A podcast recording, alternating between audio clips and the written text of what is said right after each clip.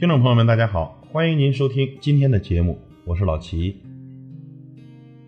趁着假期，我们全家一起自驾游，在高速服务区遇见一个要求搭便车的男孩。这男孩是一名大三的学生，他主动给我们看了自己的身份证和学生证，并且他讲话很有礼貌，给我们留下了不错的印象。于是，我们答应了他的请求。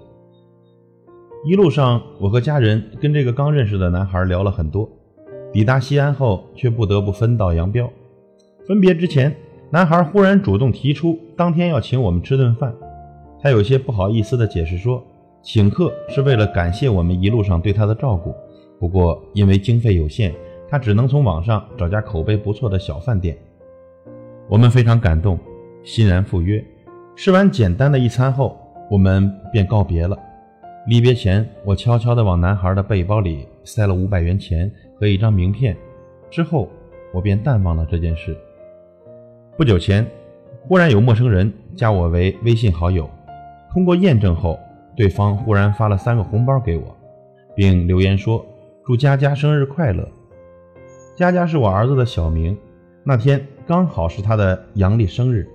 我诧异地打开红包，金额总共是五百元。点开对方的头像细看，原来是那个搭便车的男孩。男孩说：“那天请我们吃完饭，他只剩下不到两百元了。本来计划在西安停留一两天就回学校，没想到得到了我的慷慨馈赠。他不仅顺利游了西安，还去了趟咸阳。回学校后，他一直在勤工俭学，不仅攒足了下次旅行的经费，还有余钱给佳佳发一个生日红包。后来我才知道。”他们两人聊天时，佳佳透露过自己的生日。我忍不住问他：“既然当时你已经经费不够，为什么还要坚持请我们吃饭呢？”他给我讲了一个经历。那时刚进大学不久，这男孩就加入了学校的驴友社团，从此迷上了徒步旅行。但因为是学生，家里也不富裕，所以只能选择穷游。时间久了，便总结出不少省钱的攻略。比如在景点逃票、搭顺风车、去村民家里借宿等等。有一次在郑州的高速服务区，这男孩遇到了一位热情的大哥，对方开着一辆路虎，全身上下都是顶级的运动装备。于是男孩走过去搭讪，希望对方顺路载自己一程。大哥爽快地答应了。一路上两个人聊得分外投机，大哥还请男孩吃了两顿饭。到了分别的时候，大哥认真地对男孩说。小伙子，你今天应当请我吃顿饭啊！男孩以为自己听错了，然而大哥依然坚持，男孩只好无奈地答应了。大哥就近选了家火锅店，点了牛肚、鱼丸、牛羊肉等各色蔬菜，然后埋头大吃。这男孩也带着满腹心事在一旁陪吃。用餐完毕，男孩硬着头皮从贴身口袋里掏出钱包结了账，心里觉得委屈又怨愤。大哥似乎读懂了他的情绪，拍拍他的肩膀：“小伙子，旅行是件好事，可是蹭吃蹭喝蹭玩蹭车却不一定是好事。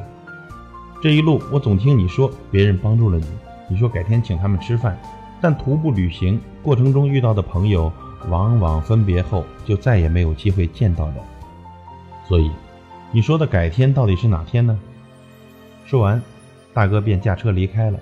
而男孩则提前结束了那次旅行，用仅有的几十元钱买了一张返程的车票。男孩说：“自那以后，我一直提醒自己要有尊严的穷游，我不再逃票，也不再把省钱当做唯一的目的，而且我还养成了一个习惯，那就是在分别前请每一位帮助过我的人吃顿饭，哪怕只是十元钱的路边摊。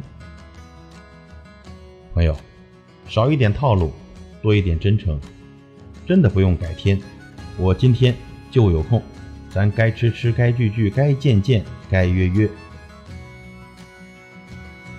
感谢您的收听，我是老齐，再会。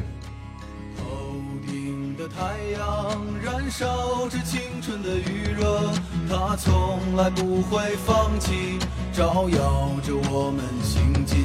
寒冬不经过这里，那只是迷雾的山林。